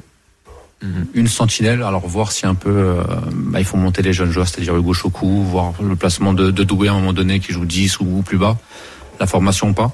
Et moi, la question que j'avais à, à Bruno, c'est par rapport au système, puisque tu parlais de Souleymana et Doku, qui sont vraiment deux excentrés purs. Si les deux sont en forme, est-ce qu'à un moment donné, tu vas rechanger ton système? C'est-à-dire que peut-être Terrier va partir. Est-ce que Terrier va jouer dans l'axe? Est-ce que tu passeras en 4-4-2 ou 4-3-3 je, je me, je m'interdis rien. Et c'est pour ça que c'est pareil quand on parle de système. Je préfère parler d'une animation Mm. que d'un système. Et aujourd'hui, pour moi, le système, quand on a le ballon, ça veut plus rien dire. Parce qu'on a des positions, on occupe ouais, espaces, on, euh, ça bouge.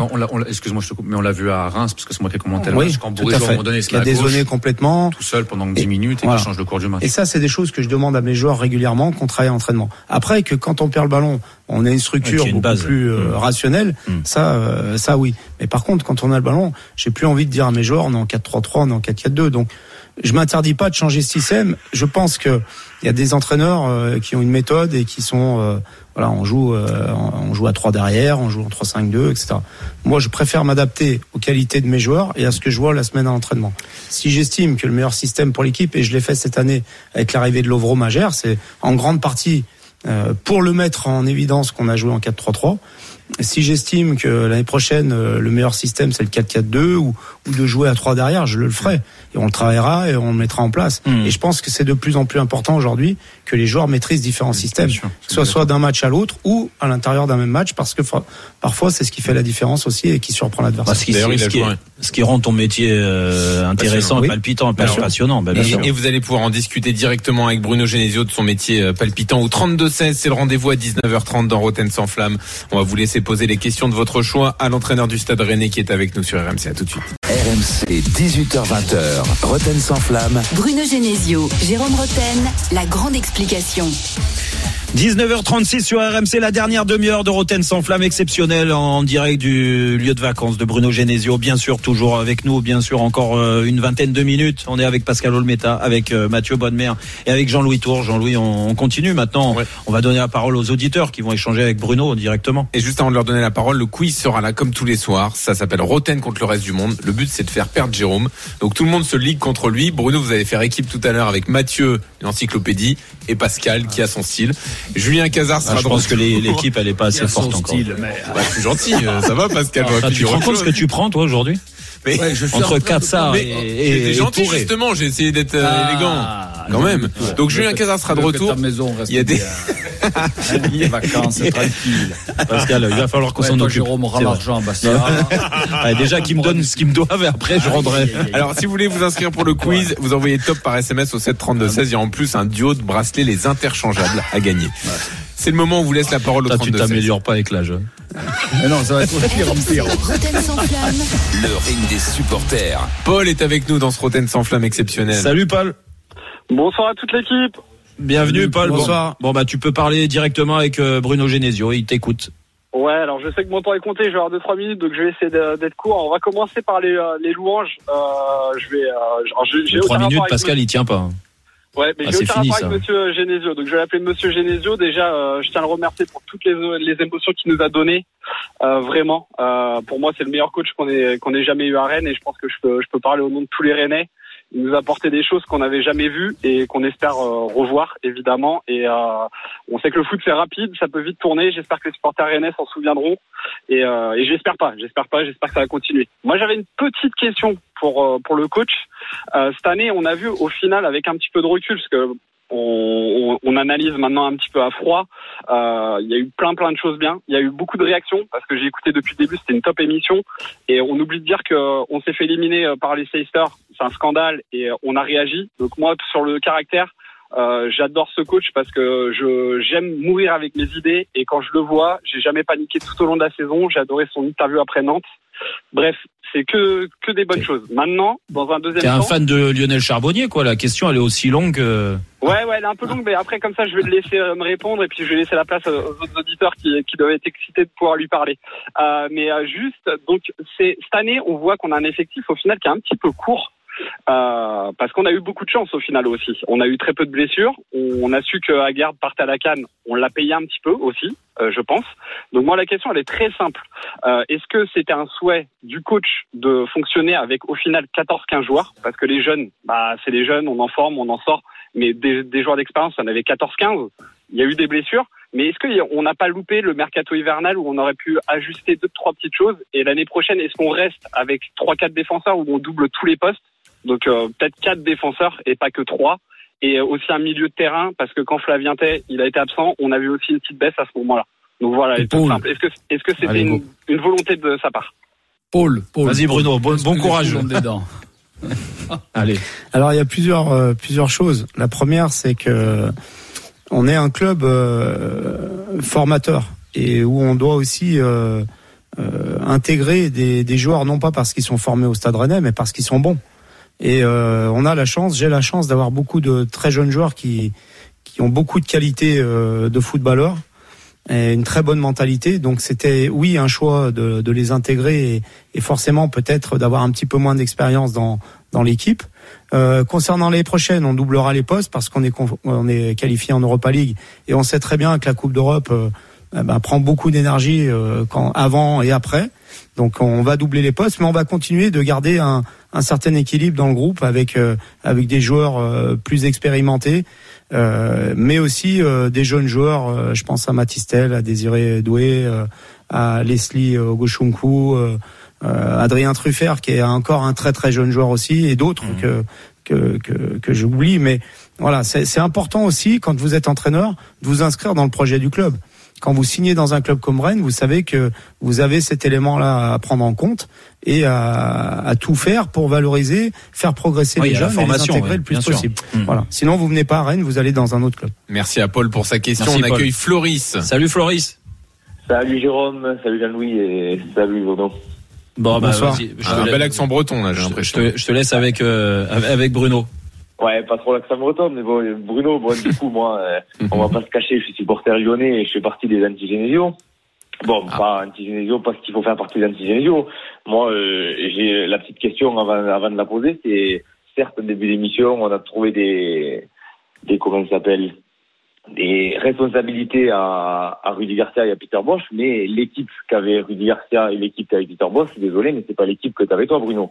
Donc, euh, comment toi, ah oui. Mais dans quel sens Ben, quel L'équipe est moins forte Ça- aujourd'hui qu'à votre époque, je crois que c'est ça qu'il dit. pour, voilà, pour, pour moi, oui. Pour moi, Ah bon l'équipe que tu avais toi était plus, plus forte. Qui est moins les- fort aujourd'hui que l'équipe qui était que j'avais, par exemple Ah ben, si on prend par exemple Moussa, c'est moins fort que Alex, par exemple.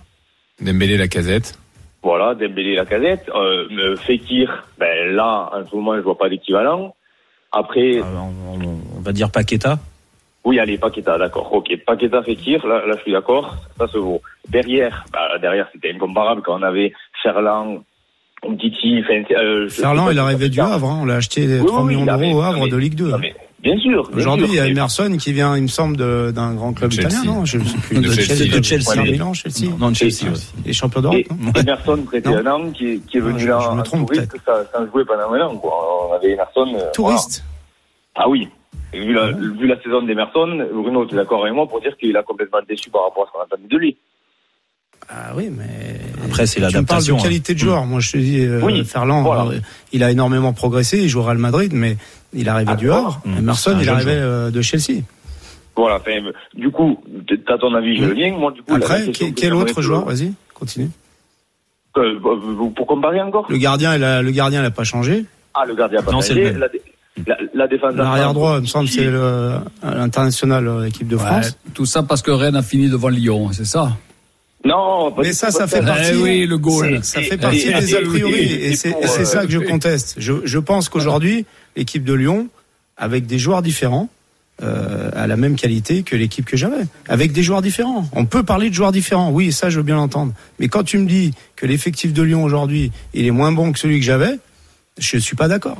Je suis pas d'accord. C'est juste parce que tu veux voir cette façon-là qui t'arrange, c'est tout. Non, ah non, pas du tout. Pas Bah, du tout. Et, et, Bah, et je viens de comme je voulais t'expliquer. répondre à- Tu, bah, donne-moi une réponse alors. Qui, qui est meilleur aujourd'hui? Qui est Ah, mais- mais- Quel joueur était meilleur de mon groupe que ceux Mais qui jouent aujourd'hui? Tu m'as parlé de. Ferland Mendy, je t'ai répondu. Oui, et la, la casette Dembélé, par exemple, parce que euh, à l'époque. Dembélé, il a marqué combien de buts cette année? Beaucoup. joueur. Ouais, 22 ou mais- 23 buts? Ouais, ouais, il a fait. 22 ou 21 23 buts dans une regarde. équipe qui a fini huitième. Oui, mais euh, Bruno, Il a si on regarde les les, matchs. Il a pas joué la matchs. des expected goals, euh, Oh, Dembélé. Oh on non, mais pas ça, alors ça, alors, non, franchement, faut pas me parler de ça. des- Franchement, autant je peux aller dans ton sens, mais alors là, les expecting goals, je vais aller dans le sens de, de Bruno. Franchement, ça, c'est Non, une, c'est, une tannée. J'avais un très bon groupe. Attention, je suis pas en train de dire que j'avais pas un, très grand groupe. J'avais un très grand groupe. Mais mais cette euh, cette idée-là de dire que euh, Oui, j'avais un énorme meilleur différence, groupe ouais. que les groupes qui ont qui ont été constitués. Lyon, c'est une grande équipe, c'est un grand club. Le président de l'AS, il donne tous les moyens possibles et, et inimaginables Mm. pour faire la meilleure équipe possible. Donc ça, je veux pas l'entendre. Voilà. Merci Floris en tout cas d'être venu Merci, poser Floris, ta en tout cas, et, et mettre en lumière donc tes désaccords avec Bruno Genesio qui t'a répondu. Voilà, RMC permet le débat en tout cas direct. Vous avez euh, Bruno Genesio, les supporters de Mais Lyon. c'est bien, Bruno a dit que Lyon était un grand club, et là, moi, je suis totalement d'accord avec toi, et c'est pour ça que c'est une anomalie que Lyon ne gagne rien depuis 10 ans. Oui, après, il y a, y a eu aussi euh, des choses qui ont été faites Mm. dans les structures. Oui, bien sûr, la oui, le- construction du stade, le c'est le seul club français qui est aujourd'hui propriétaire de son stade. D'ailleurs, Et, et forcément, ça a eu un impact euh, sur l'aspect économique, sur Mm. le recrutement, sur sur plein de Sur choses. l'aspect Donc, sportif. il faut un peu plus de temps, mais c'est vrai qu'on aurait dû gagner quelque chose. D'ailleurs, Lyon et c'est mon plus gros regret. C'est tout à l'heure, je parlais de la demi-finale contre Mm. Rennes parce que je pense que c'était euh, le bon moment pour aller en finale et peut-être euh, après, Gagner- gagner un finale, titre. gagner un titre. D'ailleurs Lyon qui va revenir à un ADN euh, lyonnais, la casette Et devrait tu penses que j'aurais été, j'aurais été critique si tu avais gagné un titre Non, j'aurais dit, j'aurais dit Je bravo aux joueurs, t'aurais- j'aurais dit bravo Bruno. Non, non, je pense que tu aurais dit que c'était Paris qui était Ah, ça y est, et- et que c'est pour ça qu'on avait gagné.